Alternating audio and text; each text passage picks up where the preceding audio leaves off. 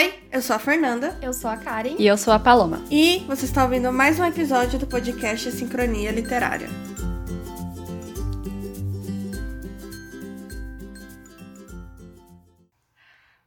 O episódio de hoje é mais um Clube do Livro, e o Clube do Livro de hoje a gente vai discutir a coletânea de contos Vozes Negras. E para discutir sobre essa coletânea maravilhosa, a gente chamou a nossa segunda convidada. Palmas, por favor, para Milena do uh! arroba Enevoada. Uh! Mi, seja bem-vinda. Pode fazer aí seu, seu merchan, seu jabazinho, fica à vontade. Obrigada. Oi, gente. Eu estou com essa voz de morta, mas é porque, né, sábado à tarde. É, olá, meu nome é Milena. Eu tenho um Instagram literário chamado Enevoada. Talvez você vai me chamar de Enevoada para sempre, mas tudo bem. É. é. No meu bookstagram, eu falo sobre animes, livros, filmes, mas sempre ali com representatividade, principalmente representatividade negra, que é o que eu gosto mais de falar. Eu gosto de falar sobre obras que têm esse tipo de representatividade para outras pessoas negras se sentirem representadas uhum. também.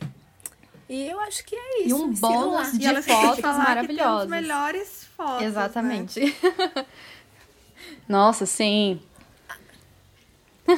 Tem as fotos.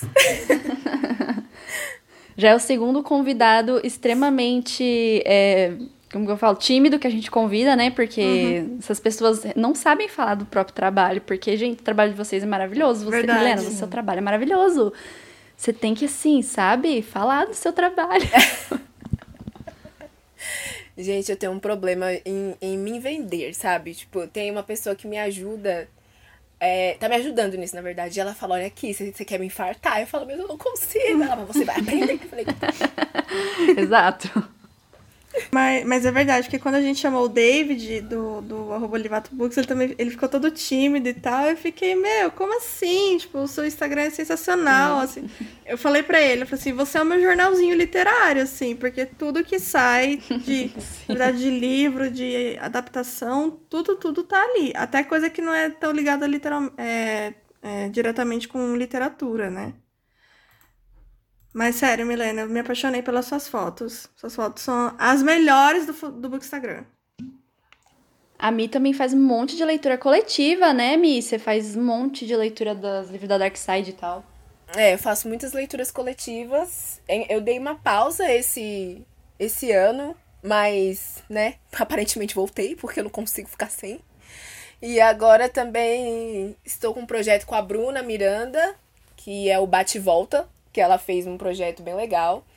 Então ela vai ler um livro que eu indiquei, um dos meus favoritos, e eu vou ler uns favoritos dela.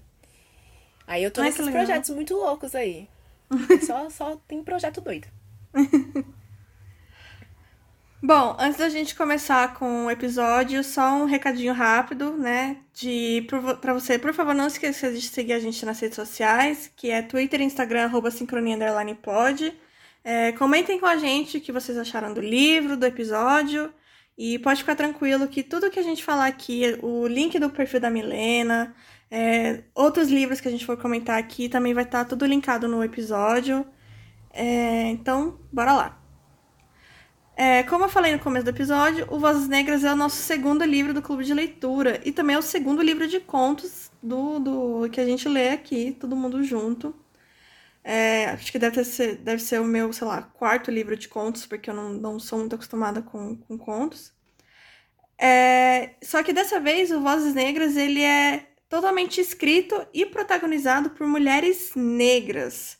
E, e isso é muito legal, né? Porque é, no próprio prefácio do livro, que a gente tem escrito pela autora influenciadora Ana Rosa, que também vocês devem conhecer como a Fala, arroba Fala Rosa do, do Instagram ela comenta que do, da infância dela, a pessoa, o personagem que ela mais se identificava era a Mia, do Diário da Princesa, da Maggie Cabot, que você também deve conhecer pelo, pelo filme da Disney, que passa toda hora na Globo, a gente já assistiu mil e uma vezes.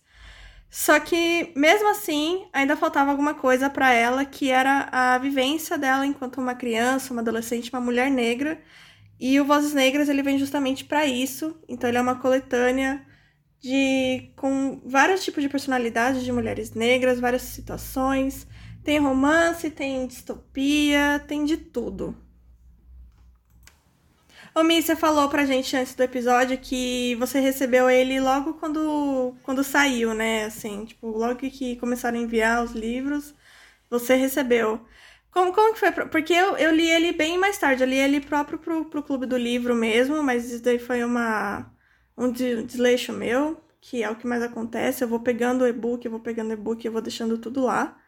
É, e pra, como foi para você, tipo, ser uma das primeiras pessoas a ler ele? Nossa, eu lembro que. É porque eu sou muito amiga das meninas do blog Parênteses. Na verdade, olha, eu uhum. esqueci de falar uma coisa, tá vendo? Oh, eu faço parte do clã das pretas. Então, tem a Maria, e a Isa e a Pétala, uhum. Que também fazem parte do clã. Então, quando elas anunciaram o livro, nossa, eu fiz escândalo, gente. Eu até fiz meme e tal, tipo, da menina segurando a bolsa, vozes negras. Ai, eu amo esse meme. E eu fiquei muito feliz com, a, com o anúncio do livro, porque, nossa, para mim ia ser, tipo, uma das primeiras experiências a ler um IA, a ler um IA com protagonistas negras. Então eu fiquei, tipo, meu Deus, eu preciso desse livro para ajudar também e para conseguir me sentir representada. Então, ser uma das primeiras pessoas a ler o livro e até no último conto mesmo, que é o da Amanda, eu me senti muito, muito, muito representada, porque eu também já fiz balé, mas eu não continuei por conta exatamente de não ter dinheiro, minha mãe não conseguir pagar uma escola boa, e também eu comecei a ficar desconfortável com o meio porque era muito preconceito, então eu falei, ah, não quero mais. Mas foi bem legal ser uma das primeiras pessoas a ler, porque é uma é tipo uma coletânea muito importante para muitas pessoas se sentirem representadas e para quebrar aquele estereótipo de que preto só fala sobre racismo. Tem de tudo aqui. Então você consegue é, realmente ver que pessoas negras têm outras vivências, não é só aquilo, sabe? Tipo, claro que a gente vai falar sobre racismo porque é algo que a gente vive todos os dias, então a gente vai ter que falar sobre. Mas a gente tem outras vivências também. É muito importante ter esse tipo de coletânea para as meninas, meninos, enfim, se sentirem representados na hora de ler e falar: caramba, isso já aconteceu comigo. E, ou pode acontecer comigo, porque quando corpos negros são violentados e as pessoas só colocam a gente nesse tipo de lugar, é muito doloroso. Uma coisa que eu achei legal no, no livro, logo que ele foi assim é, mostrado para o público e tal, né, foi o financiamento coletivo, que ele contou com a ajuda de várias pessoas para, né, realmente vir ao mundo e em formato físico e tal. Eu acho que isso foi muito legal porque mostrou que muita gente estava ali precisando dessa vivência também, né? Precisando que um livro desse fosse lançado. E até para as meninas que escreveram o livro, deve ter sido assim, como que eu posso dizer? Uma experiência muito louca, sabe? Você ver várias pessoas apoiando e realmente querendo que o projeto saísse do papel. Então eu acho que isso também foi muito legal, o apoio, né, de todo uhum, mundo. Uhum. É, por exemplo, a Isa e a Pétala escreveram sobre a futurismo, sabe? Ficção científica muito louca. E você vê que é ali, as, tipo assim, Easy Pétala ali naquele conto. Você fala, meu Deus do céu, nunca vi, nunca vi tanto. Então, uhum. para elas, com certeza deve ter sido muito especial. para as outras meninas também. Mas como eu tenho mais proximidade com as duas, nossa, eu falei, gente, isso aqui é tão Easy Pétala, uhum. gente. Isso é maravilhoso.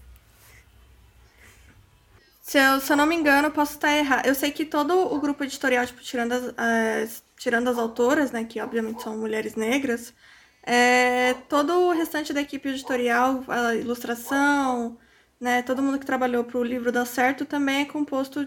Eu não, eu não lembro se são só mulheres negras também ou se tem também homens negros, homens trans, etc.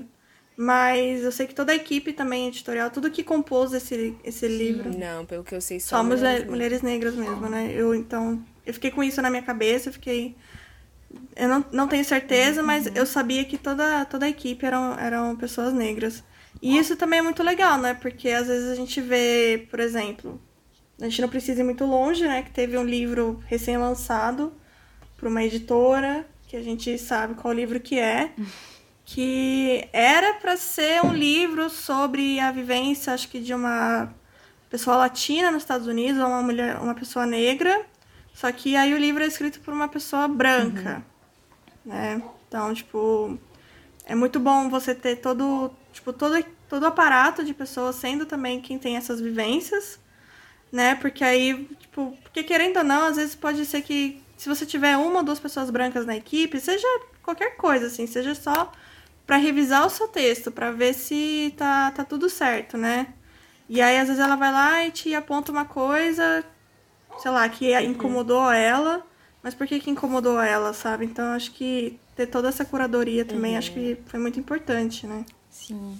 É, uhum. É, as ilustrações, é elas foram feitas pela Limão, né? Ela é uma mulher negra, uhum. ela é incrível, o trabalho dela é lindo e eu, particularmente, acho que todo mundo concorda, que as ilustrações dela são, assim, parte essencial do livro. São muito Sim. fortes. Sim. Elas resumem a, as histórias muito, muito, muito bem. E é limão uhum. com vodka no Instagram, gente. Por favor, quem estiver ouvindo, é... o Instagram dela é lindo, ela é muito talentosa. Uhum.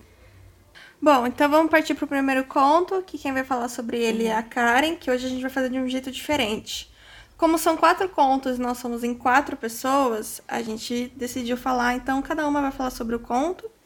É, a gente deixou assim pra a gente escolher qual conto que mais gostou, qual que acha que vai ser melhor de falar. E o primeiro conto é da Karen. Então, Karen, a bola é sua. O primeiro conto é da Maria Ferreira, né? O conto se chama Coincidências. E nesse conto ela vai falar bastante sobre a solidão da mulher negra através da Amara, que é uma jovem universitária que vai sair lá da Bahia para estudar na universidade pública aqui em São Paulo. Ela vai estudar letras e ela conhece o Pedro.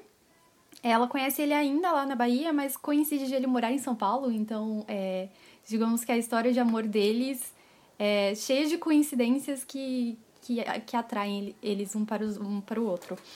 E eles acabam se apaixonando, né? E ela vem para São Paulo. Uma coisa que eu acho muito, muito interessante nesse conto, e é a parte que eu mais me identifiquei, é como a família dela é unida. Ela tem um incentivo é, total, 100% de incentivo a partir dos pais. Ela tem uma tia aqui em São Paulo que dá todo o suporte para ela tudo que ela precisa, a tia tá lá por ela, ajuda na mudança, ajuda ela a se estabelecer na cidade.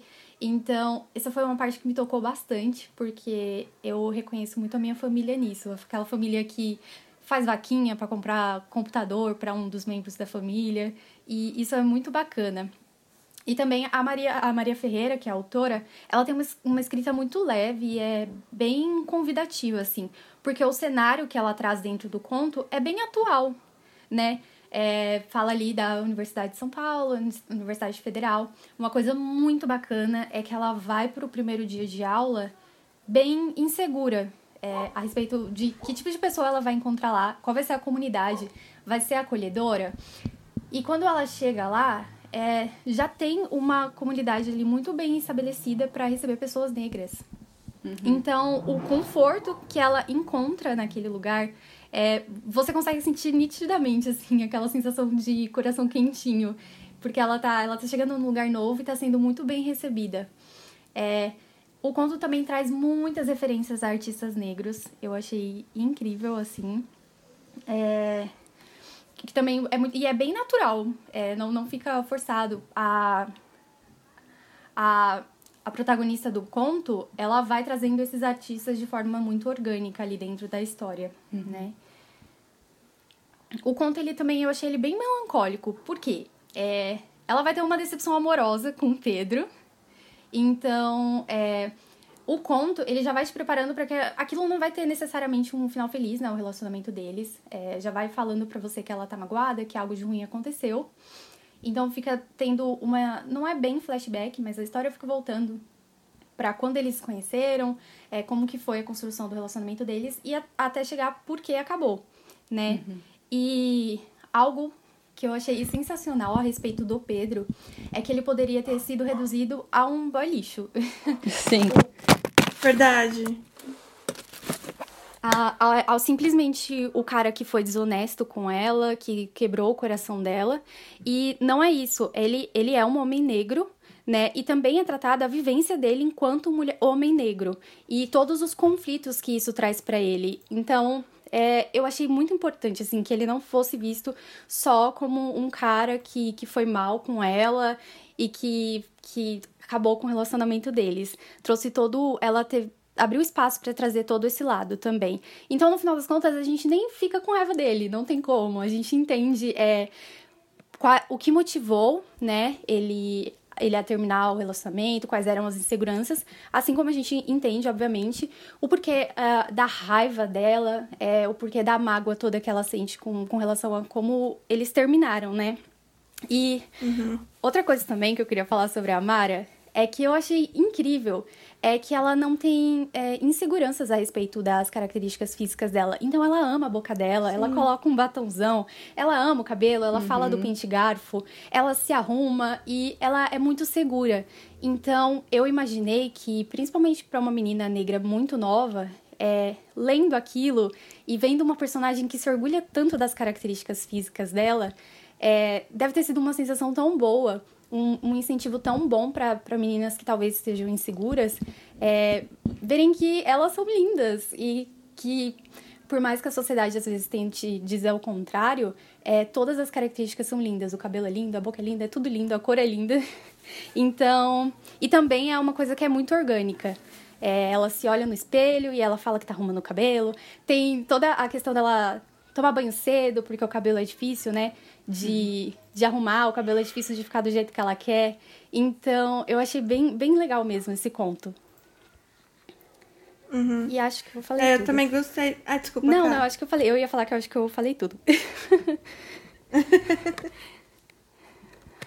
eu também gostei muito desse conto. É que eu, eu gosto muito de, de, de romances no geral, né? Então é, eu recentemente tinha lido um, um, um livro que também possui é, protagonistas é, negros, que é o Aos 17 Anos da Ava Delária, né? Sim, eu amo esse e... livro. Nossa, esse livro acabou comigo, gente. Uhum. Esse livro é lindo. E aí também tem uma história de romance nele, né? Que, que pra, pra quem leu sabe, como, como ele não é o livro da pauta, então não vou ficar dando spoiler. Mas ele também tem, tem romance, e aí logo depois eu li esse daí, que foi o primeiro conto, né? O primeiro conto é já logo uma história de amor. Que, mesmo que tenha acabado, e a gente sabe todos os motivos por que acabou, é uma história de amor, né? Tipo, ter, é, tem os momentos juntos deles que, que você acompanha, é super legal. Ele levando ela pro evento de fotografia e tudo mais. E eu gostei muito também, tipo, da questão de, tipo, do, do amigo dela e confortar ele, sabe? Uhum. Sim. Dele conversar com ele e tal, porque é, no momento, né, que a gente vê ele com, com uma mulher branca, né, ela fica pistolaça, ela fica puta, ainda mais porque ele fez ghosting nela, né? Ele, tipo, simplesmente sumiu do mapa e tudo mais, que já deixou ela mal. E aí vai encontra, tem, né, uma infeliz coincidência num parque e tudo mais. E eu achei legal, tipo, colocar. No, no começo eu não tinha gostado, porque eu gosto mais quando, quando é o casal que conversa. Isso já é uma coisa mais minha em relação à literatura, quando eu leio é, romance e tudo mais. Então, no começo eu tinha pensado assim, ah, eu queria que fosse uma conversa entre os dois, né? Não, tipo, o amigo foi lá conversar e aí a gente fica sabendo depois. Mas no final, depois eu pensei, ah, isso também é legal, porque também não é algo que acontece, né? E a gente sabe que, que às vezes é muito difícil para um cara se abrir com, com, com a menina, uhum. né? E aí, mas se abrir com, com outro cara é muito mais fácil, né? Ainda mais o da, da questão que ele realmente, tipo, ele meio que termina com ela e começa a namorar uma menina branca para se sentir mais validado. Então eu acho que ele conversar com um amigo, que também é uma pessoa negra, é muito mais fácil e também quando ele vai contar para ela, tipo, a gente também fica tipo, poxa, é, realmente, então é isso mesmo, sabe? Então, uhum. eu achei muito legal isso também, tipo, de não ter uma DR propriamente dita, sabe? Porque às vezes se tivesse uma DR, pode ser que ela não entendesse, porque ela ia ficar de cabeça quente, né? Que a gente sabe que isso acontece quando a gente vai discutir com alguém, com, com o nosso namorado, namorado. Se a gente tá de cabeça quente, a gente, por mais que aquela pessoa esteja, tipo, certa para ter tem as ações dela, né? Não necessariamente ela está certa, mas ela tem as razões, as razões dela por ter feito aquilo, uhum. a gente não vai entender, porque a gente vai estar de cabeça quente. E quando, como é uma terceira pessoa que entende ambos os lados e trouxe isso, eu achei muito legal também. Foi mesmo, foi muito bacana. É, até porque a, a mágoa dela é. Então, a. a... Viu, ah, pode gente? falar. Vão ler o livro. Não, é que você falou da, da solidão da mulher negra, e realmente a, a Maria faz muito isso no conto dela.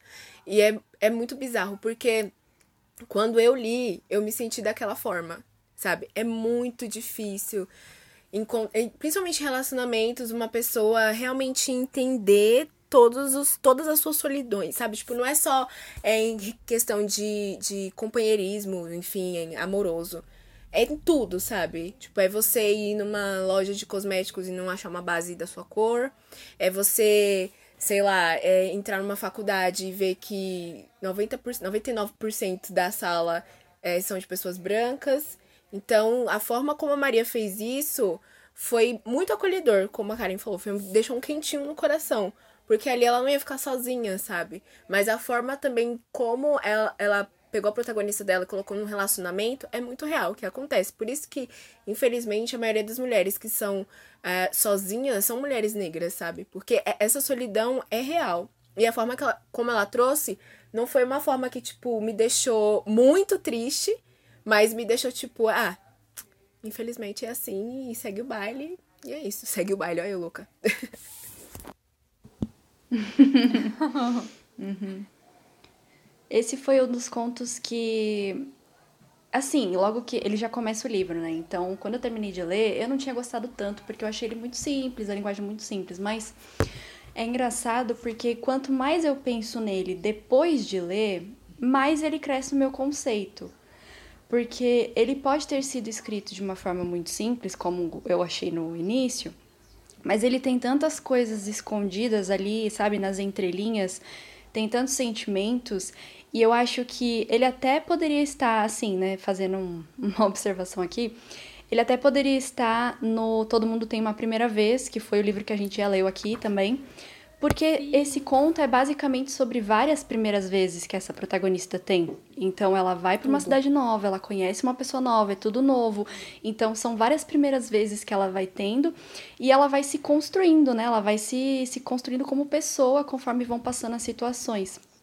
E eu achei isso muito interessante. Então, eu acho que por mais que tenha sido um conto que na hora eu senti que faltou mais coisa, sim, se fosse um livro, por exemplo, eu acho que eu teria gostado muito mais, né, ver os detalhes da vida dessas pessoas. Eu acho que quanto mais eu penso nele, mais eu gosto, porque mais eu consigo enxergar coisas que estavam escondidas para mim quando eu li da primeira vez, que eu vejo que a autora colocou ali, assim, de propósito mesmo, sabe? Foi uma história muito bem pensada.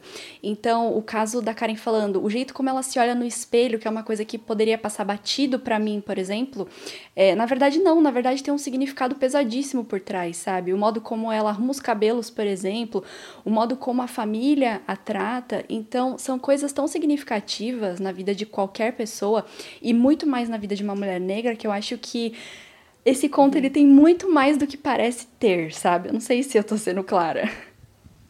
Sim. então, realmente, assim, eu acho que esse foi um conto que na hora pode não ter me conquistado 100%, mas hoje em dia eu gosto muito dele. Tipo, eu olho com muito carinho para ele. Eu, esse foi o conto que eu mais fiz anotações quando eu tava lendo, assim que eu realmente tinha que parar e escrever os pontos que eu achava importante, assim, uhum. é, quando a gente fosse gravar o episódio. Eu gostei bastante dele.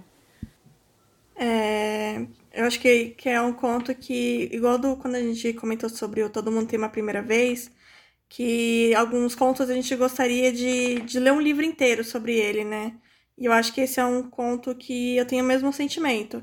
Eu gostaria muito de saber, tipo, o resto da história, sabe?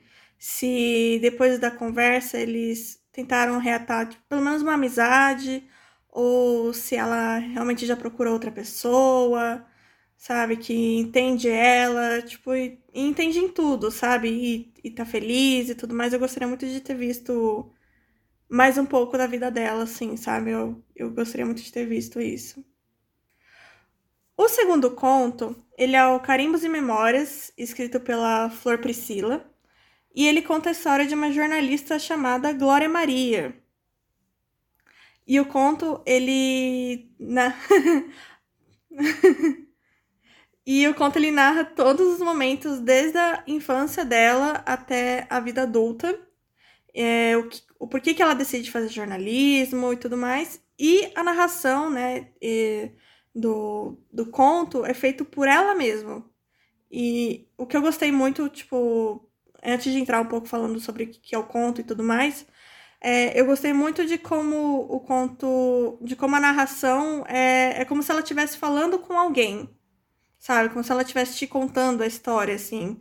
Você, sei lá, tá num restaurante com, a, com ela e tudo mais, e aí ela vai te contando. Isso foi uma coisa que eu gostei muito, foi uma, uma forma de narrativa que eu gostei bastante. É, o conto ele começa com a gente vendo um pouco da infância dela, né? Começa com ela contando que ela estava ajudando a, a, arrumar a biblioteca da escola, que junto com a cozinha, dispensa, um monte de coisa foi destruída por causa de uma forte chuva que causou uma enchente. Então ela já começa relembrando desse momento, da professora falando para ela tomar cuidado e tudo mais. E logo em seguida a gente entra no, no na parte que ela eles vão reformar a biblioteca e aí eles precisam escolher o nome para a biblioteca, né? Então eles têm toda uma campanha para é, votação e tudo mais. Quando a gente chega no diálogo, que ela tá com as amigas, e elas encontram a tia dos picolés, que é a dona Julita. E aí, papo vai, papo vem, estão lá escolhendo os picolés, e aí a Glória pergunta para ela, pra, pra dona Julita, se ela tem alguma sugestão para o nome da biblioteca, que, a, que ela responde como com Carolina Maria de Jesus, que no conto é, é mostrada como ex-vizinha da, da Dona Julita. E para você, querido ouvinte, que não sabe, é, Carolina Maria de Jesus é autora do livro Quarto de Despejo, é, inclusive isso é contado no conto. E nesse livro ela narra um pouco da sua vida como catadora de papel e todas as dificuldades dela na vida, para quem mora em comunidade e tudo mais. Eu lembro de já ter visto esse livro há muitos anos atrás, tipo, na livraria Cultura, quando a gente não podia sair de casa e bater perna na rua. E eu lembro que eu vi, eu deixei no meu Scooby, mas depois ele só ficou lá. É, isso é um grande problema, né? Tipo, é um livro que, que é, a gente vê depois que ele é tão essencial, né, pra gente poder ler e a gente acaba deixando uhum, pra lá. Sim. É. Gente, esse esse livro tá na minha lista de desejos há tanto tempo. É o livro favorito de uma das minhas melhores amigas. A mãe dela ama. Uhum. E praticamente todo mês ela tá assim no meu WhatsApp. E aí, amada? Vamos ler? e eu preciso muito ler esse livro, uma de vontade. Inclusive. A gente pode colocar ele no clube de é leitura. É verdade. Fica aí a sugestão. Acho que é, não é sobre o livro, mas acho interessante falar aqui que a Companhia das Letras vai publicar algumas histórias da Carolina Maria de Jesus. Eles uhum. anunciaram essa semana, né? Infelizmente, uhum. Quarto de, de Despejo não vai estar entre esses livros, porém, é, acho bem legal porque a Companhia das Letras é uma editora que tem muita visibilidade, né? Sim. Então, vamos ficar atentos para quando isso acontecer. Eu só queria falar que, é, fazendo um jabazinho né, próprio, eu vou fazer a leitura hum. coletiva desse livro, já está programado. É dezembro só, gente. Então, se vocês quiserem Sim. ler antes, porque é novembro, é novembro e dezembro. Mas vai ter leitura, vai rolar leitura. Então, se vocês quiserem um incentivo para uhum. ler com mais pessoas, eu estarei fazendo essa leitura. Se eu não me engano, é, na hora que a gente, colocou, a gente for colocar o episódio no ar, eu vou olhar tudo certinho, mas se eu não me engano, ele também tá. O digital dele tá de graça no Kindle Unlimited. Uhum. Então, quem tiver aí já, uhum. já pode pegar aí de graça. é. Eu não tenho certeza, porque eu, eu, eu vi durante a semana e aí a minha mente já apagou da minha memória, tipo, se tá ou não. Mas eu tenho quase certeza que ele tá. É que a, então... a edição que, que eu tenho no, na lista da Amazon, eu acho que ela não tem versão digital. Pelo menos eu não tinha achado. Hum. Porém, também Pode ser que eu tenha posso estar enganada livro, então. também. É, ou eu mesma posso ter confundido, é gente. Que, eu, que, que... É que tem o quarto de despejo, que é o livro dela, uhum. e tem é, o que tá no Kindle Limited, se chama Quarto de Despejo Autoficção e o Mito do Escritor. É da Priscila Góes. Ah, é. Então isso, eu acho que deve isso. ser alguma análise, né? É, como se fosse uma Foi. tese em cima, né? Isso, é, isso então eu confundi mesmo. Acho que eu confundi. Enfim. É. Programas não. Depois. É, bom, mas enfim. É, aí a história vai passando por vários momentos da vida da Glória, ela terminando a escola, trabalhando na cozinha da escola, conversando e tudo mais. Até que ela fica sabendo de um concurso de poesia numa rádio. E aí ela decide participar desse concurso de poesia. Ela olha e fala assim, por que não? E aí ela vai, participa, ela ganha o concurso. E aí ela, depois a gente já vai mostrando a vida dela como comunicadora, como jornalista, né? A gente entra também logo depois que, que. Porque tem o poema dela no conto. Então, logo depois que termina o poema, a gente já vai para a estreia dela como primeira jornalista negra na TV, onde ela vai falar sobre a tragédia, a tragédia do desabamento do elevado Paulo de Frontin, lá no Rio de Janeiro. E logo depois, logo depois que ela tá falando com a família dela, né? Porque essa parte do livro é isso, ela tá a família dela liga para ela assim que ela sai do ar, então ela tá lá toda séria, né? vai estar notícia triste, tudo, e logo em seguida ela vai falar com a família, e a família dela toda feliz, porque tá vendo ela na TV. E eu achei muito legal, porque, tipo, tanto a mãe dela quanto o pai, eles ficam, ai, eu sei que é uma notícia triste, mas ai, você tava tão linda na TV, a gente tá tão orgulhoso. Né? Então, isso foi uma coisa que eu gostei muito. E aí, logo depois, a gente vê ela conversando com os colegas de equipe no avião enquanto eles embarcam para uma próxima reportagem. É, o que eu gostei muito desse livro, tipo, acho que não tem nem como não falar, porque ele, ele faz paralelo com a própria jornalista Glória Maria, né, que a gente conhece do, do Fantástico, do Globo Repórter. É, então ele faz esses paralelos com a vida dela, principalmente pelo fato dela ser realmente a primeira jornalista negra a aparecer na TV. É, a reportagem dela foi justamente dessa tragédia. E eu não sei vocês, mas como eu comentei no começo, a forma de narrativa dela parecia que ela estava conversando comigo. E por eu já ter identificado que era um conto meio que baseado na Glória Maria, né, na jornalista, eu imaginei, tipo, literalmente a voz dela, sabe? Como se eu estivesse ouvindo um audiobook, alguma coisa assim, e era a voz da Glória Maria, assim, sabe? Parecia que se eu ligasse a televisão, ela ia estar tá lá no, no Globo Repórter fazendo a reportagem sobre a vida dela. E eu gostei muito disso. Acho que isso foi que, que eu mais gostei no conto, assim, tipo, porque realmente deu essa proximidade.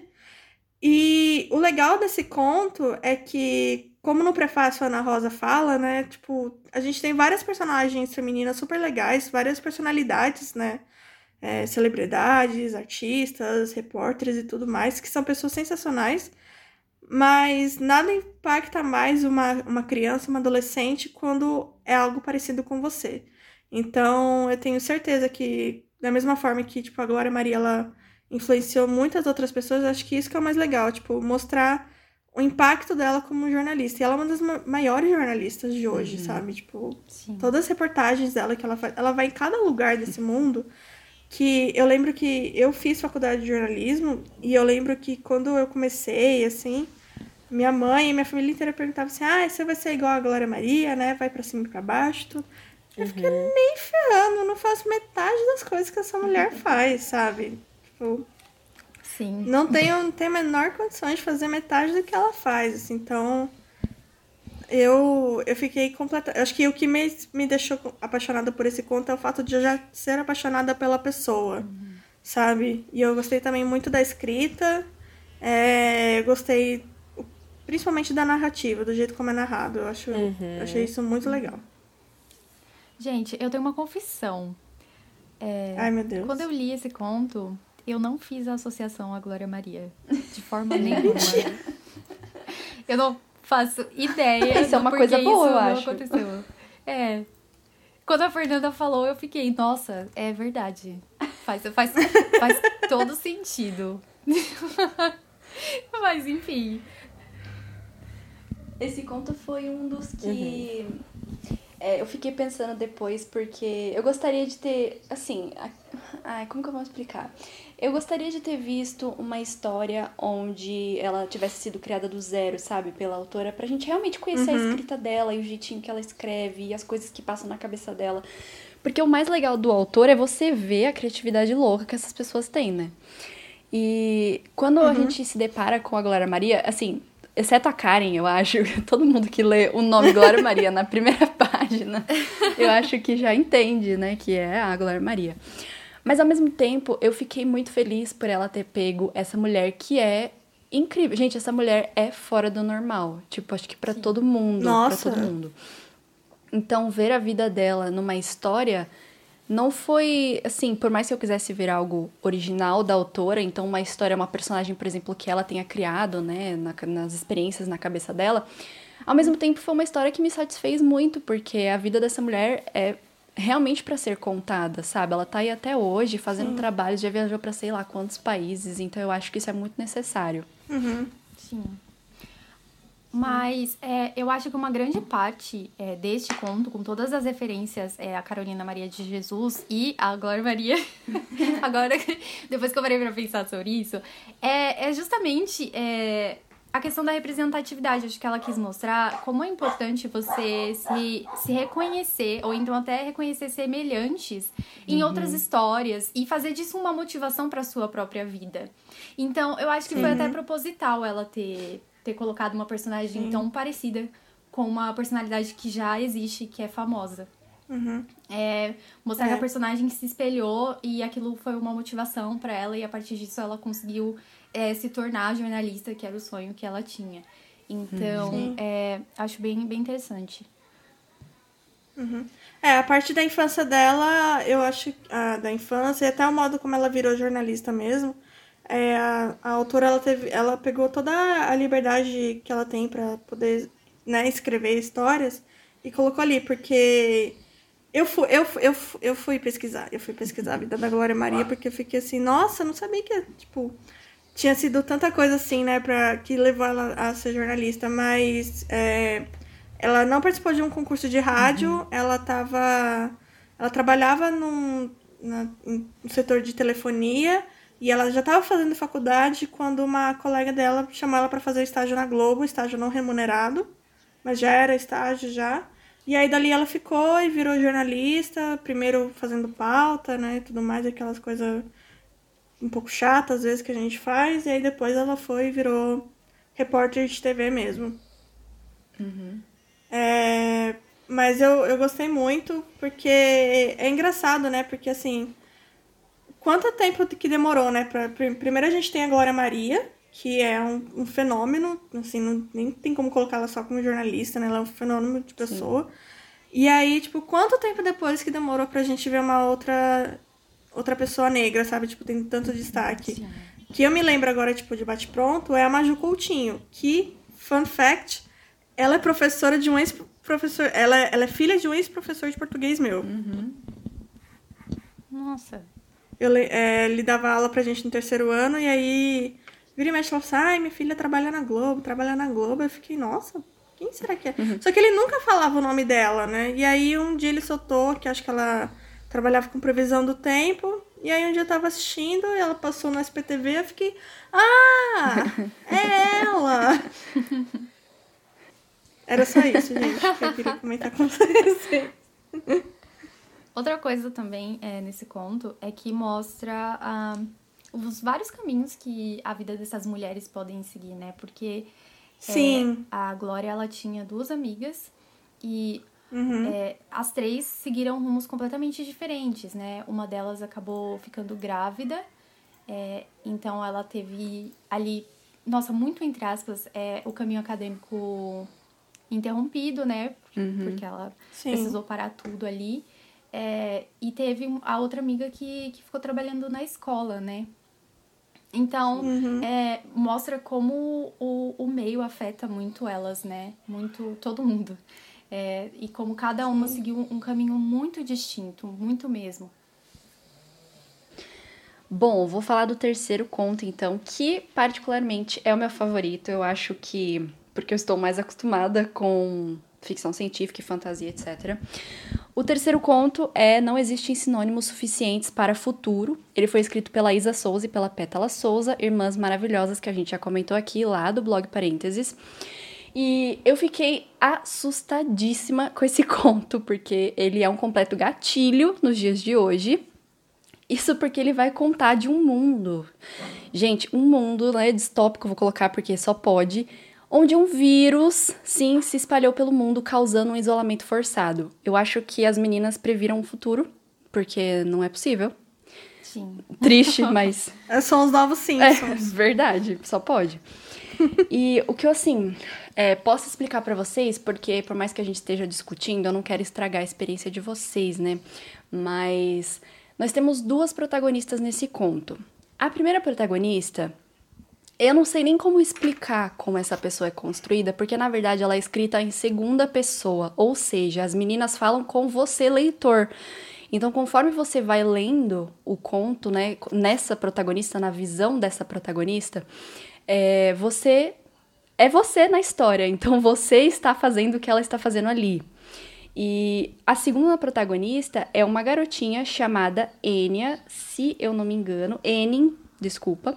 E ela vive num isolamento forçado, numa, como se fosse num complexo onde jovens são cultivados, eu vou colocar como cultivados ali porque eles ficam presos, para que eles sejam imunes a esse vírus. Então eles são criados ali dentro para que o DNA deles, né, bata com o DNA do vírus, para que eles sejam imunes a isso. Então é como se fosse uma nova novos seres humanos para lidar com esse mundo que a gente está. E essas duas vão ter, assim, as suas vidas entrelaçadas, né? Porque você que está participando da história na segunda pessoa tem a missão de encontrar essa menina lá dentro desse complexo. Então, porque ela é o futuro né, dessa, dessa resistência que acabou se criando aí meio lateralmente. Então, sociedades de resistência. E eu acho que é isso que eu consigo explicar para vocês, sabe, sem narrar completamente a história, porque é uma coisa muito louca. Logo nas primeiras páginas, assim, nas primeiras palavras desse conto, você percebe que ele foi muito, muito bem pensado. Então, é até engraçado porque logo que o conto começa, a gente já não começa na história, ele começa como se estivesse sendo é, um aviso, assim, né, um, o governo falando com as pessoas, então, olha, é, informações uhum. básicas, como que acontece a transmissão, como que você pode se sentir seguro, né, prevenção do vírus e tal. Então, foi muito bem pensado, muito, muito. E quando a gente entra na história dessa pessoa que na verdade é você, você já começa na ação, porque você já tá naquela missão de resgate, de encontrar essa menina e de realmente ter a sua vida entrelaçada com ela. E eu acho que a Milena até já falou aqui, o mais rico desse conto das meninas é que a gente vê claramente a influência do afrofuturismo, né? Que elas falam demais no Instagram delas. Então, essa essência, sabe? Essa cultura que existe. E eu acho isso maravilhoso, assim, dá pra ver que foi super bem pensado, é riquíssimo muitas referências externas, então elas elas põem outras mulheres na história, pode ser um nome, pode ser uma música que alguma está cantando outra. Elas põem mitos, então histórias, sabe, que realmente vêm da cultura africana e você fica, cara, é genial. Eu juro para vocês que esse conto é genial. Ele demorou mais tempo para ser lido, então os dois primeiros eu passei rapidamente, assim, não foi difícil de ler. Nesse eu fiquei mais tempo porque você tem que ler com atenção, assim, você tem que prestar atenção no que tá acontecendo, você quer entender que mundo é esse maluco, quais, que, quem são essas mulheres de resistência, qual que é a história delas. Então, esse conto para mim é tudo para mim, gente. Esse conto é tudo para mim. Eu queria Nossa, eu propor palmas para a Paloma, porque ela explicou perfeitamente. Eu jamais conseguiria. Eu, não, eu mal consegui Nossa, entender nem eu. quem dirá explicar dessa forma. Então, parabéns. É, eu, eu acho que, tipo, não sei como ficou, como foi pra Milena, talvez nem tanto, porque ela já tá acostumada com ficção científica, né, e afrofuturismo. Mas eu, assim, eu sou um pastel pra ficção científica, sabe? tipo, eu, eu é o gênero literário que eu menos gosto, assim, isso, tipo, isso não é segredo para ninguém, eu realmente não... Não só gênero literário, assim, de filme, sé... Gente, essa semana eu comecei a assistir Arquivo X, eu dormi... Eu quase dormi, tipo, os dois episódios que eu assisti, sabe? Então, realmente não é para mim o rolê da ficção científica. Uhum. E então... Nossa, pá, parabéns, você descreveu super bem o conto, porque... Primeiro, eu, eu tive muita dificuldade mesmo com esse conto eu acho que justamente por eu não estar acostumada com o gênero, uhum. mas eu gostei. Foi o conto que eu também mais demorei para ler. Uhum. E essa foi a minha contribuição. Eu não, não sei falar mais nada sobre isso. Não, eu ia falar que, como a Paloma falou, você precisa prestar, prestar muita atenção. Então eu comecei a ler e, e não, não entendi muito bem. Falei, calma, não, para, volta tudo. eu também. Vamos. Eu também. tipo, começou uns três meses. Vamos voltar lá do começo. E acho que, assim, lá pra metade do conto, eu já tava muito mais inserida na história e ficou muito mais fácil de entender o que tava acontecendo ali, sabe? Uhum. É, e, e uhum. por mais que eu não, não tenha é, conseguido pegar minúcias, porque eu, eu, eu gosto do gênero, mas eu não sou muito acostumada a ler e para mim é bem difícil. Mas para mim ficou muito forte é, a, a influência mesmo da ancestralidade e o quão importante é, to, são todas essas referências, sabe? Uhum. Então Sim. eu terminei de ler o conto e foi o que eu pensei, assim, é isso. então, é a questão realmente da ancestralidade, né? Quando eu li esse conto, eu lembrei um pouco de Kangoma, de Todo Mundo Tem Uma Primeira Vez, uhum, do Ale. Sim. Uhum, de como. Sim. De como a ancestralidade é, é forte. E tipo, você fala. Não sei, gente, é porque quando eu li, eu me senti muito arrepiada. Tipo, quando eu assisti Pantera Negra, eu falei, cara, uhum. esse negócio é, é um negócio forte. É um negócio forte, porque parece que tá conversando realmente com você. Você vê que as meninas têm um, um, uma influência da N.K. Jemisin também, que escreve em segunda uhum. pessoa. E ali você. E a todo momento você vê que, tipo, tem essa, essa resistência e a protagonista ela fica, meu Deus, mas será que vou? Será que não vou? O que devo fazer? Sim. Porque você vê que ele é, é uhum. realmente uma coisa. É o vírus, né? Tipo, aquelas, aqueles aquelas pessoas estão ali presas e você fica, caramba, o que que tá acontecendo? E aí uhum. tem aquela coisa da decisão, sabe? Será que devo fazer isso pelos meus ancestrais, pelo meu povo? Ou devo ficar aqui? Uhum. É uma decisão uhum. que tem que tomar. E assim, é ver a construção disso, de como a pessoa é, consegue criar essa resistência dentro dela, é muito interessante. Por isso que eu gosto muito do afrofuturismo. Porque ele, ele mexe muito com isso. É tipo ler também é, Octavie Butler, sabe? É louco. Sim, uhum. sim. Essa, essa questão da segunda pessoa, eu, assim, eu tentei me lembrar, sabe, se eu já tinha me deparado com alguma leitura que foi escrita em segunda pessoa, eu não consegui lembrar. Mas, gente, é absurdo porque deve ser muito difícil, primeiro, de você escrever isso, porque a todo momento você tem que se colocar no papel então, por mais que o leitor leia, né, assim, participando da história, para um autor fazer isso deve ser muito difícil, porque é ele ali, né, escrito, basicamente. E ao mesmo tempo, você sente exatamente isso que a Milena falou. Você sente a, os sentimentos dessa pessoa, então as decisões, o que ela está pensando, porque é você ali.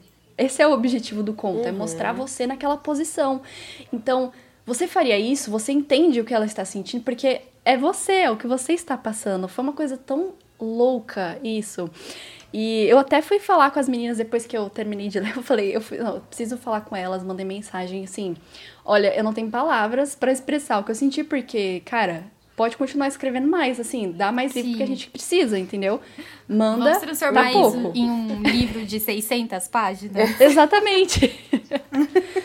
já estamos esperando a trilogia já desse, desse conto que vocês fizeram, então pode mandar. E eu Sim. separei aqui uma como se fosse uma citação, né, que elas, eu acho que dá para ver claramente o jeito que elas escrevem, então dá para ter uma ideia do que é esse conto.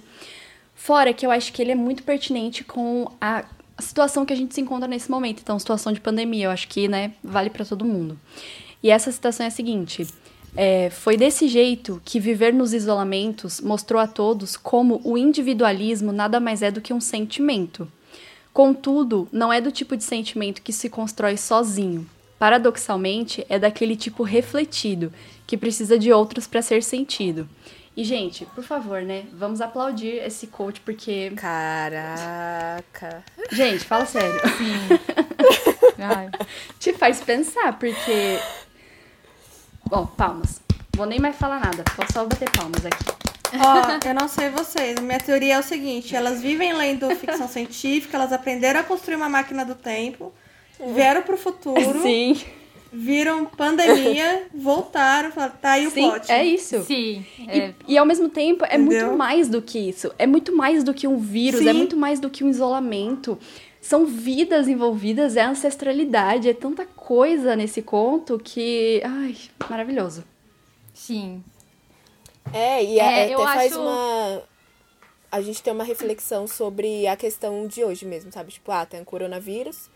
E aí a parte da população, que por mais que, que não fale muito sobre isso do conto, mas a população que tá sendo mais afetada do corona são pessoas pretas, sabe? Então tem que Sim. criar. Cria-se uma resistência.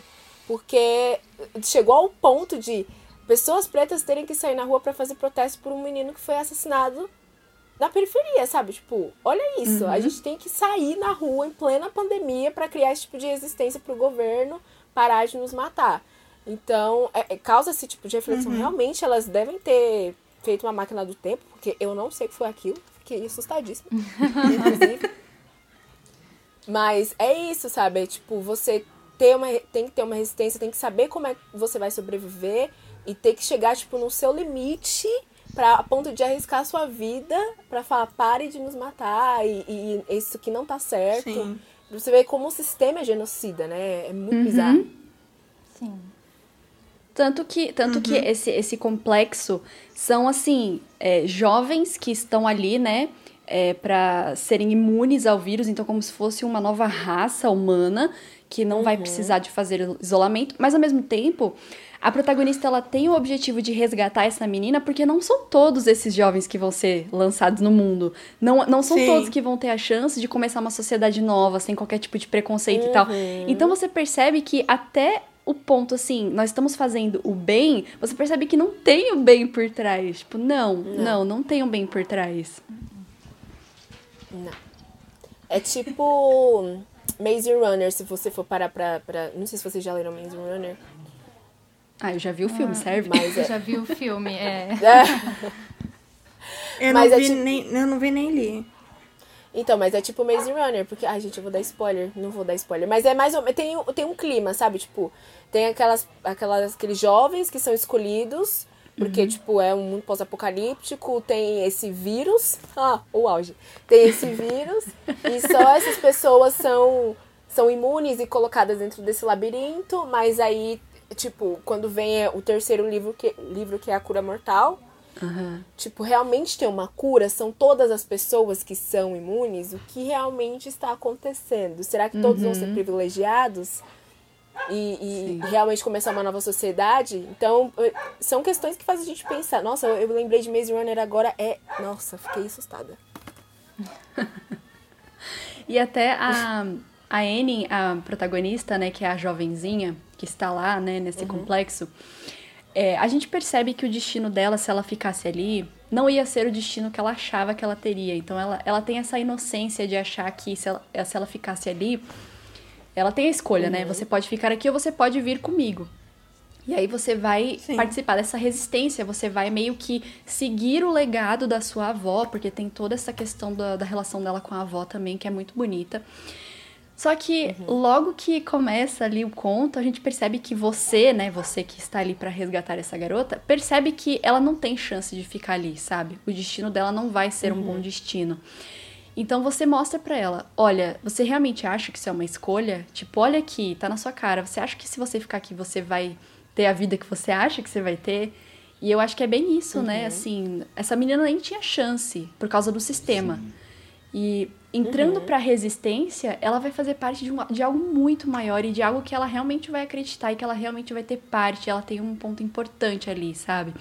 Ela está sendo resgatada porque ela vai ser alguém importante na resistência, então ela é necessária. E isso, apesar de. Eu não sei se foi o objetivo das meninas, mas isso me mostrou assim, sabe? Aqueceu meu coração no sentido de que a gente pode encontrar nossa família, sabe? Mesmo que não seja a sua família de sangue, tem uma família ali que vai te acolher, e que você vai ser uma parte importante e você é um ponto decisivo da história. Isso pra mim foi assim muito, muito, muito bonito. Fora a relação dela com a avó também, que, ai, gente, eu tenho um fraco por avós. Eu tenho um fraco por avós, avós. É, botou uma vozinha assim na história, eu já vou gostar. Enfim, eu vou falar do, do último conto, que é o conto da Amanda, que inclusive é um conto que eu me senti bem representada, porque, né? Amanda ali, fãzinhas de K-pop, aquelas. o nome do conto é Na Ponta dos Sonhos. Então aqui a gente vai acompanhar a história da Dandara. ela no começo do conto a gente vê que a mãe, ela, a mãe da família dela, é, pegava coisas do lixo para vender, coisas que, que elas achavam que serviriam. E nisso a Dandara encontrou um, um sapatinho de balé e decidiu que a partir daquele momento ela iria se dedicar a isso. Então ela fazia parte de uma, de uma ONG, onde ela estudava balé, só que teve que fechar. E ela continuou fazendo isso, é, dançando, aprendendo, na verdade, pela internet. Até que um dia ela ouve, assim, passando um carro na rua, falando: vai abrir uma ONG onde vocês vão poder estudar balé. E ela fica: meu Deus, preciso! então, é, é, ela se matricula nessa ONG, só que aí né, acontece algumas coisas diferentes. Porque, querendo ou não, a pessoa que, assim, de surpresa, a pessoa que, que é dona da ONG é a mãe de uma menina que fazia bullying com ela na escola. Uhum. Falava que ela não era capaz de fazer, então ela vai ter que enfrentar esses desafios. E além disso, ela, ela mora no, numa comunidade em São Gonçalo. Então, por exemplo, tem dias que ela precisa ir para a escola e ela não consegue porque está tendo tiroteio. Então, a questão da vida na comunidade, no conto da Amanda, é muito, muito, muito presente. E como a família dela não conseguiu é, arcar com esses estudos, com, com que ela tivesse um ensino, é, assim, de qualidade, sabe? Porque uhum. pessoas. Eu, eu tiro por mim, porque eu moro numa comunidade. Então, o meu ensino não foi o melhor ensino do mundo. Pelo fato de que também violência ao extremo. É, a gente ia pra escola, nossa, não tem professor hoje porque aconteceu isso, isso e isso, então a gente tinha que voltar. Uhum. É, eu também comecei a fazer balé, mas minha mãe não teve dinheiro para continuar pagando. Então eu tive que parar e também depois eu fiquei com raiva porque aconteceram muitas coisas dentro é, é, da classe que me fizeram ficar desmotivada. Então uhum. eu parei, não fui persistente como Dandara, né? Falei, não, não, não quero isso aqui mais.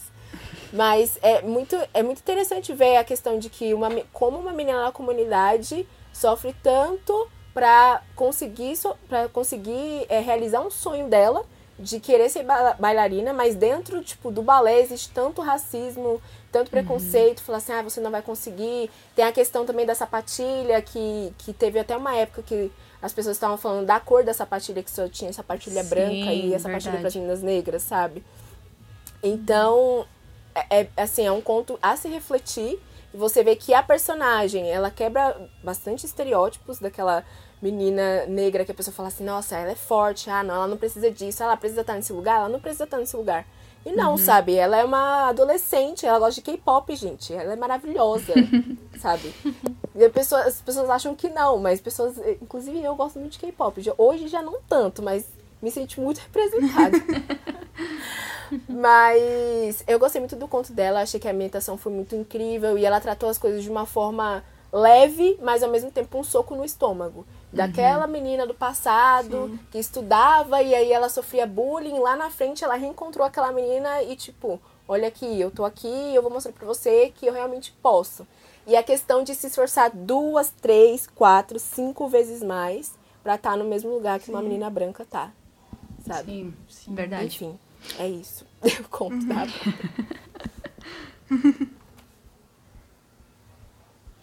Eu gostei muito desse conto também. É... Eu, eu gostei muito também das amizades dela. É... Tipo, o círculo dela, das, das meninas, eu gostei bastante disso. E como é uma amizade, tipo, desde a infância também. Eu, é, do, do, mesmo jeito que a Paloma tem fraco por, por vovozinhas, eu tenho fraco por amizades desde criança. Porque eu acho que é muito legal quando a gente vê esse tipo de, de amizade, porque é os, os maiores. Fala, Banzé.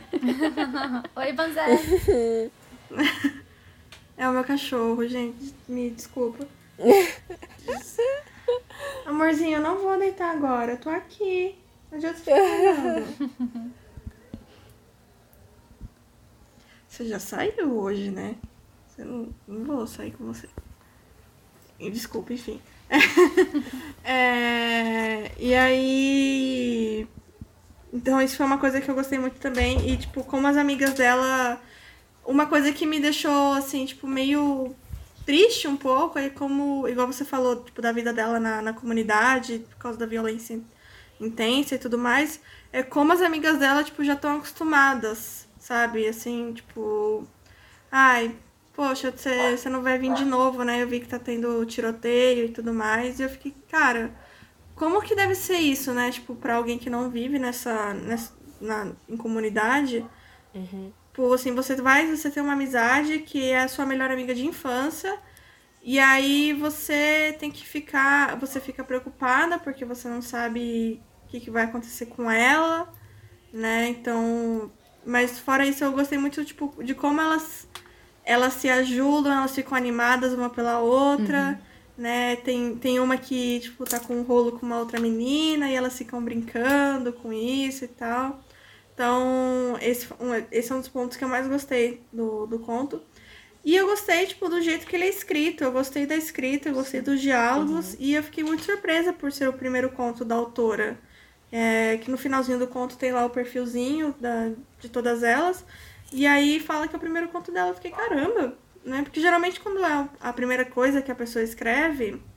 E a gente fala que é a primeira coisa, mas obviamente a primeira coisa publicada, né? Porque quem escreve geralmente escreve várias coisas antes de chegar em algo realmente publicado. Uhum. Mas mesmo assim, quando por ser a primeira coisa, né, é a primeira primeira escrita dela assim, eu gostei muito e eu não geralmente quando eu pego autores, principalmente autores nacionais para ler os primeiros livros e tudo mais, é é muito difícil eu gostar. E esse eu gostei, tanto que quando eu descobri que era, tipo, a primeira coisa que ela publicou, escreveu assim, eu fiquei muito surpresa, porque eu achei que já era uma autora que já tinha outras coisas publicadas, uhum. sabe? A Amanda mesmo uhum. disse que foi um desafio para ela, porque foi um pouco tempo que ela teve para escrever. Tipo, a Tati chegou nela e falou assim: Amanda, eu tenho uma proposta para você. Aí ela, meu Deus, ela, você consegue escrever um conto em tantos dias? Ela, meu Deus do céu, consigo. e aí ela foi e escreveu. Foi um desafio pra Amanda, mas ela saiu super bem. Acho que ela representou muito bem quando uhum. a Fernanda falou mesmo de que as amigas dela já estão acostumadas, tipo, ah, hoje você não vai vir, né? Porque, infelizmente, é uma realidade. E como ela tem que lidar com, com isso. Uhum. Você vê uhum. que ela fica meio mal, assim, cara. Mas é, é a realidade dela, sabe? E as pessoas fecham para isso. Sim. Ela fala, ah, não, ela não veio porque ela não uhum. quis. Quantas vezes eu já fui pra escola, ah, ela não veio porque ela não quis. Não, não foi porque eu não quis. Porque me impediram uhum. de, de ir pra escola. Ou eu ficava em casa, não acontecia Sim. o pior. Então, é, ela representou super bem. Ficou incrível. Uhum. Até a, a dinâmica da família, né? Quando eles acordam e tá acontecendo o tiroteio, eles já sabem o que fazer, para onde uhum. ir. E depois que acaba, Sim. a vida deles segue normalmente, assim. É muito cotidiano. E, uhum. e pra gente que não, não tá acostumado com essa realidade, é bem chocante, assim. Porque Sim. para tudo, né? Como assim? Uhum. Tá tendo um tiroteio, desespero. E para eles é, já se tornou uma coisa uhum. comum, né? Comum, assim. Sim. É uma parte da realidade com a qual eles aprenderam a, a viver ali. Uhum. Então, é, é muito importante mesmo que, que tenha isso em um dos contos. É, então. E você. A uhum. parte. É, Não, se... pode falar.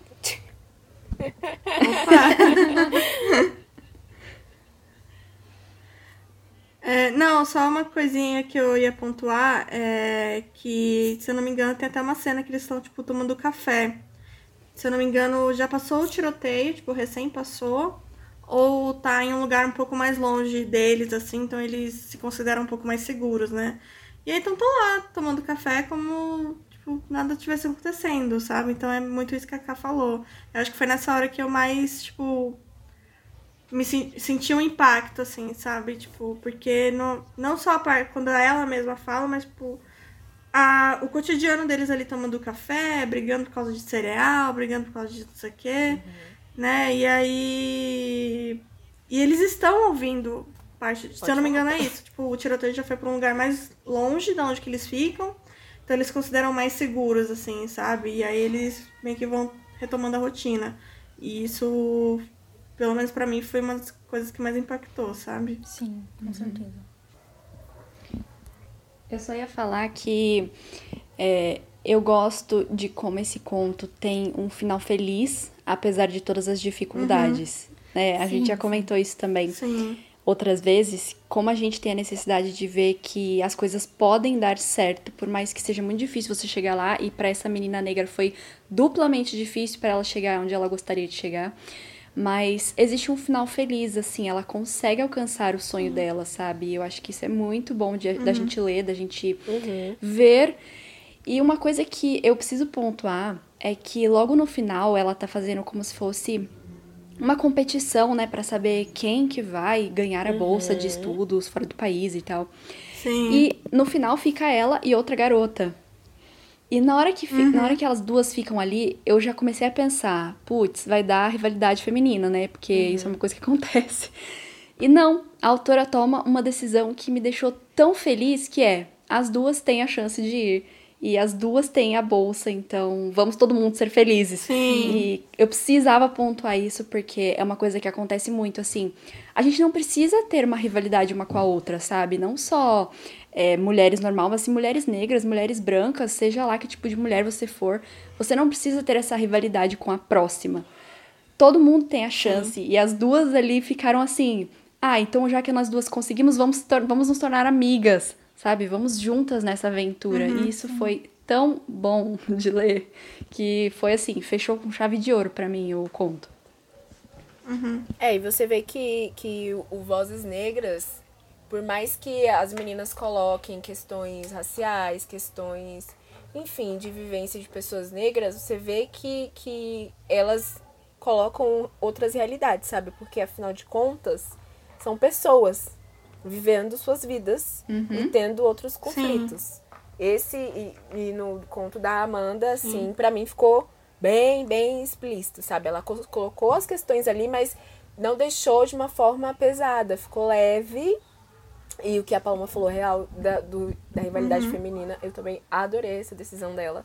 Falei, meu Deus, Amanda nunca errou nesta vida. Perfeita. Sim. Perfeita, perfeita. E ver como é inspirador mesmo, porque você vê que outras meninas brasileiras que negras que dançam balé e já for, e moram fora e conseguiram bolsa de estudos e é muito, muito legal uma menina que tem um sonho de, sei lá, se tornar bailarina, veja essas referências, as mulheres que, que são bailarinas, e ler um conto desse e falar, poxa, não é porque eu sou de comunidade que eu não posso. Então quer dizer que eu posso, então eu vou. Então a questão é muito importante ter esse tipo de narrativa, não só em livros, mas em séries, em filmes, para que as meninas se sintam realmente representadas, sabe? A gente, a gente ainda tem muito pouco, muito pouco. Sabe? A primeira vez que eu me senti representada foi assistindo Avatar quando vi a Katara. Eu já era, sei lá, tinha 12 anos. Então é muito importante esse tipo de narrativa.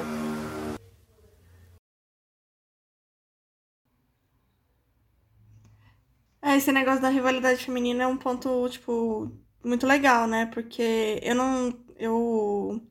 A Milena falou que curte K-pop. Eu, eu também, não curto tanto assim, mas é, eu não sei como que é no K-pop, mas a gente vê muito no, no mundo pop mesmo, né? Tipo, rivalidade feminina. A gente vê é, gente colocando Beyoncé contra Rihanna, né? Lady Gaga contra não sei quem, né? Tudo mais. E, cara, isso é tão cansativo, né? A gente, é, eu e a Karen, como fã de Taylor Swift, a gente vê muito isso. Tipo, o fandom adora colocar ela, tipo, contra alguma artista, tipo, por um total de zero motivos. E, cara, isso é tão cansativo e é, tipo, tão desnecessário, sabe? Porque ninguém faz música igual. Principalmente no mundo da música, tipo, de, de música pop, de divas pop feminino, assim, sabe? Porque é, isso é uma coisa que eu tava até discutindo com uma outra amiga minha. É, Rihanna e Beyoncé, Lady Gaga, etc., não fazem a mesma música. Mesmo, por exemplo, vai Lady Gaga e Madonna, né, que sempre foram muito comparadas e tudo mais, ou até a própria Rihanna e Beyoncé. Elas não fazem o mesmo tipo de música, elas fazem o mesmo estilo de música, mas nada é igual. É diferente de você ouvir, por exemplo, e isso eu falando como uma pessoa que gosta dos dois artistas, um Ed Sheeran e um Shawn Mendes, é quase a mesma coisa, sabe? Tipo, ninguém fala nada sobre eles, assim. Então, isso é uma coisa, tipo, muito cansativa e não, não ter visto isso no conto realmente é muito legal, sabe? Eu acho que mesmo que, sei lá, se uma delas não tivesse ganhado a bolsa, porque a gente sabe que pode acontecer também, né? Principalmente bolsa para balé. A gente sempre vê histórias o quão difícil é você conseguir bolsa para escolas super chiques e tudo mais, super concorridas para balé. Mas, tipo, mesmo que uma delas não tivesse conseguido, ou, tipo, se tipo, não colocar a outra como como a rival dela, sabe? Tipo, ah, acontece, eu vou tentar de novo e bola pra frente. Mas realmente, o final que foi colocado das duas terem conseguido e as duas irem é muito Sim. mais legal. Até porque antes de elas conseguirem, já ficou claro que não existiria uma rivalidade ali, né? Sim. É, Sim. Foi um sentimento muito, tipo, tá, se ela conseguir, Sim. ok também, sabe? Sim. Então, acho que é. ficou ainda mais bonito por causa disso, porque para ela já não existia Sim. uma rivalidade. E é. então meio que coroa aquele pensamento dela. Isso que a Fê falou, eu acho que, assim, a, não sei se vocês também enxergam isso, é uma, uma noção que eu tenho. O fato de que mulheres brancas, por exemplo, na indústria da música, elas são, sim, existe sim uma rivalidade, então, ai, quem é melhor, Taylor Swift ou, sei lá, Lady Gaga? Tipo, não importa, sabe? Uhum. Mas existe lugar para todas. Já quando você olha para as mulheres sim, negras, sim. parece que só pode existir uma boa. Tipo, você prefere a Beyoncé Verdade. ou você prefere a Rihanna? Você não pode escolher as duas. Tipo, gente, não. Todo mundo tem espaço ali, sabe? E as mulheres estão começando a perceber Sim. isso, estão começando a se apoiar. Tipo, Beyoncé falando aniversário pra Liso, dando é, um feliz aniversário que seja, e a, a Liso surtando, sabe? Tipo, é esse tipo de amizade que eu quero ver. Eu não quero ver uma mulher competindo com a outra. Sim, tipo, não importa, sim. sabe? Vamos ser todo mundo feliz, vamos apoiar uma outra. E uhum. essa noção que eu tenho, por isso é que quando eu vi o conto, que as duas meninas teriam chance, e até a Karen realmente falou, e é verdade, logo que elas se encontram, assim, né? Tipo, antes da competição começar e tal, elas já estavam querendo ser amigas, né? Tipo, elas já estavam ali. E realmente, eu acho que isso é muito, muito interessante e eu amei. Acho que foi a minha parte favorita, apesar de o conto inteiro ser muito bom. Eu acho que o finalzinho, assim, deu aquele gosto de pronto, acabou o livro aqui, acabou tudo, tá perfeito, entendeu? Acabou. É isso. Sim. Sim. Gente, minha cachorra quer entrar toda hora. É... Não aguento mais. Abrir porta, fechar porta. Ah, a gente aqui, a gente Normal. sempre tem confusão com o cachorro. A gente já tá acostumado já. É. Principalmente com o meu, assim. O meu é o que mais, mais faz estrela aqui. É o estrela da, do podcast. É, eu queria só apontar uma coisa que eu, eu amei nesse conto, que, que igual a gente comentou no Todo Mundo tem, a primeira, tem uma primeira vez, no conto das três meninas, que elas vão lá investigar a casa de mal assombrada e chegar vozinha, tudo. Uhum. Eu amei que uma das meninas tem, tem a mãe, ela vai fazer aniversário. Ah, Ai, não, a minha mãe vai ser super discreta esse ano, não vai ter nada demais. E pá, ah! acho que da rua. O povo tá dançando, comendo cachorro é, quente. Gente, amei, tudo pra mim. Nossa, eu lembro que. É o supra-sumo da festa Sim, sim, né? sim. Fechou a rua pra não... chamar os vizinhos, pra todo mundo ir na festa. Uhum. Amei. Eu lembro que no, no outro no outro episódio do outro livro, a gente comentou sobre a, a como era gostoso ler um, um livro nacional e enxergar essas características tão intrínsecas né, dos brasileiros. Uhum, é, se sim. vê ali. Então, quando ela colocou a cama elástica no meio da rua, fech... vamos fechar, não interessa, vamos fechar nossa. a rua aqui que é a nossa festa. eu, eu achei muito legal ela falando do vira-lata caramelo, entendeu? É. Nossa, sim, é verdade, eu tinha esquecido. É muito, muito gostoso você ler um livro e, e reconhecer as características do seu país. Assim. Uhum. Nossa, uhum. é sensacional. Uhum. Sim. Bom, meninas, eu acho que é isso. É pro nosso segundo clube do livro. Mais uma vez a gente pegou um livro que todas nós gostamos, o que é muito bom. E eu espero que a gente nunca pegue nenhum livro que a gente não goste, porque, né, imagina passar quase uma hora e meia falando mal do livro, não, não tem como. Ah, eu particularmente então... gosto, então. Ah, Paloma. eu gosto também, né, Paloma? Paloma mas... é polêmica, gente, por isso que eu adoro. falar mal, é. a gente também tá aí pra falar mal. Exato. Não tem, é. não tem tempo ruim. Então, não, tem aquilo da crítica construtiva. igual a gente tava comentando. Isso, é. É. é. é igual a gente tava comentando essa semana da, da do, do, do canal que eu. Ah, esqueci o nome. que o Fred do Sem Spoiler, ele co- compartilhou no Twitter, que tipo, a menina com 40 minutos falando mal da arte. Tudo pra mim. Nossa, gente. Tudo pra mim, Ela sabe? Tipo, eu nunca pontua. nem... Eu vi o vídeo e ela pontua muito bem tudo o que. As críticas dela não é porque ela só foi lá falar mal. Ela pontua, Sim. ela coloca referência. Eu achei muito bom o vídeo dela. E infelizmente ela tá sendo Não. atacada, né? Porque Muito. o pessoal tá indo lá comentar É. o vídeo, tipo, umas besteiras muito malucas, assim. Ai, Sim. sem paciência pra gente. Ela teve que desativar os comentários, É, eu né? que já tava é, desativado. Pra mim, é o, pra mim o, o vídeo já começou maravilhoso com ela abrindo a latinha de coca, tipo, tomando, assim.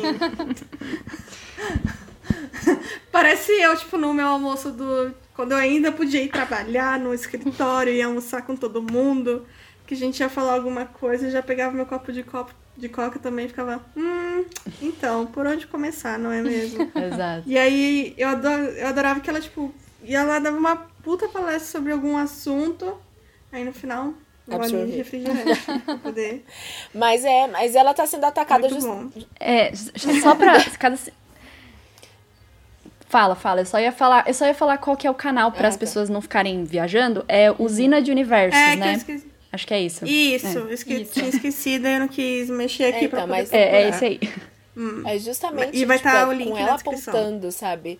As coisas. E, e, tipo assim, ela faz com, com uma excelência, né? Uma, uma didática. Você fala, menina, se você. E assim, é, é justamente por, porque ela fala isso que as pessoas não querem aceitar. Porque, ai, é mimimi. Não, isso não aconteceu. Gente, eu vi uma thread de Harry, Po- Harry. Potter no Twitter, logo quando a J.K. começou a falar merda, eu fiquei assustada. Eu falei, meu Deus do céu. Então, assim, quando a pessoa pontua, é, eu acho Sim. que você tem que ser muito aberto pra refletir, sabe? Se aquela pessoa está falando isso, meu, alguma coisa incomodou, vamos ver se é isso mesmo, vamos reler essa parte. Porque gera um debate que ele precisa ser feito pra alertar até o au- autor e falar, cara, isso que você fez não Sim. foi legal, sabe? Não chegar lá xingando ele, falando, ó, a não ser que ele seja um idiota mesmo e falar, tipo, ah, vai se lascar. Mas, tipo, se, se dá pra conversar, dialogar, show, sabe? As pessoas são muito fechadas, são muito. Ai, não, não toca no meu livro, ai, não toca na minha série, não toca minha, no meu filme. Mas a gente pode É, gostar da sim, nossa, coisa não. e criticar o que não está certo, sabe? É- Esse é o legal. Então, é, eu, eu Sim. tô achando ridículo gente, receber sim. todos esses comentários. Eu, inclusive, eu não tenho paciência, então eu já tinha, eu tinha respondido todos, inclusive. Mas enfim, né? Espero que ela continue fazendo os vídeos dela, porque são muito, muito necessários. Sim. É igual uma outra autora brasileira também, que né, a gente vai comentar em outro episódio. A gente mais. Que você também não pode falar mal do Não, livro, gente, dos ela. livros dela. Assim, ela falou que os livros vão ser revisados. Seria muito interessante se ela tivesse contratado o quê? Leitura sensível. Ela tivesse ali já. Quando ela tava Uhum. escrevendo, ela Sim. tivesse pensado nisso, né? Sim. Mas é, ela, pelo menos, ela falou que vai, vai, vai ter uma revisão sobre isso. Vamos aguardar, né? Acho que pelo menos ela, não- ela se fez de, de É. sonsa por muitos e muitos anos, mesmo. É, eu acho que esse que é o problema, sabe? Porque, tipo assim, não é uma coisa que a gente. que, que é pontuada li- no livro dela, tipo, de um ano pra cá, de seis meses pra cá, que tipo, já é um tempo que, que ela poderia Uhum. levar pra poder, né, refletir. Meu, isso já é tipo de anos, Sim, sim. sabe? Agora, quantos anos que foi lançado o livro, né?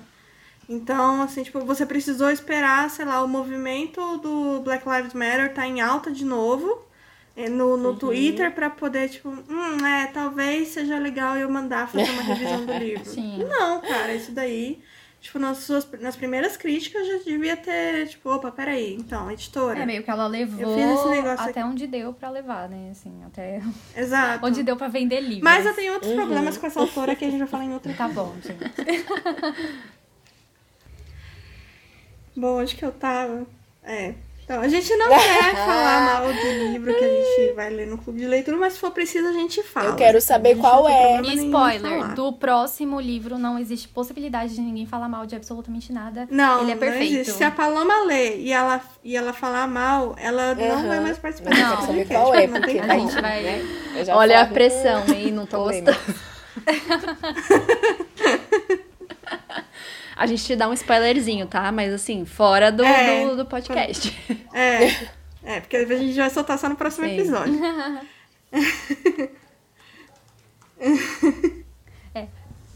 Vai que ela não aprova, ou que ela já leu e só vai falar bem, ou ela vai querer ler, né? Exato. Bom, mas, pessoal, todos os livros que a gente comentou, perfis no Instagram, no YouTube, tudo que a gente comentou aqui vai estar tudo escrito na, na, no- na descrição do episódio lá no Spotify, no Google Podcast e no Cashbox também, que são as três plataformas maiores que a gente está presente. A gente tá muito chique, a gente tá em três Né? plataformas agora. Sim. É, então vai estar tudo lá. Chique. É, também o link para vocês lerem o Vozes Negras, caso vocês não tenham lido junto com o episódio. É, pra, é um episódio que me deixa triste, mas eu entendo. É, também vai estar na, na descrição para você poder comprar, ler, falar com a gente depois. E eu acho que é isso. E muito obrigada por ter participado. A gente amou ter você aqui. A gente espera ter você mais vezes. É, para falar de tudo, para falar mal, para falar bem, para conversar. Sim. É, Hum, muito obrigada pelo convite, meninas. Foi maravilhoso. Conversar um pouco mais sobre esse livro, né? Porque, querendo ou não, li faz tempo, muitas coisas eu não lembrava. E poder reviver, assim, os contos foi, foi muito legal. Inclusive, eu reler mais pra frente, que ele merece. Aí os perfis das autoras também vão estar tudo na, na descrição do episódio, pode ficar tranquilo. Então, caso você já tenha lido e gostou mais da escrita de uma, da escrita de outra, e queira acompanhar mais ela de- elas de perto, pode, tá, pode ficar tranquilo que vai estar tudo lá. Eu acho que é isso, então. Agora a gente, depois que a gente terminar aqui a gravação, a gente vai soltar o spoilerzinho pra Milena sobre o nosso próximo clube da leitura. Mas é isso, espero que vocês tenham gostado do episódio. Até a próxima e tchau. Tchau. Tchau, tchau. Tchau.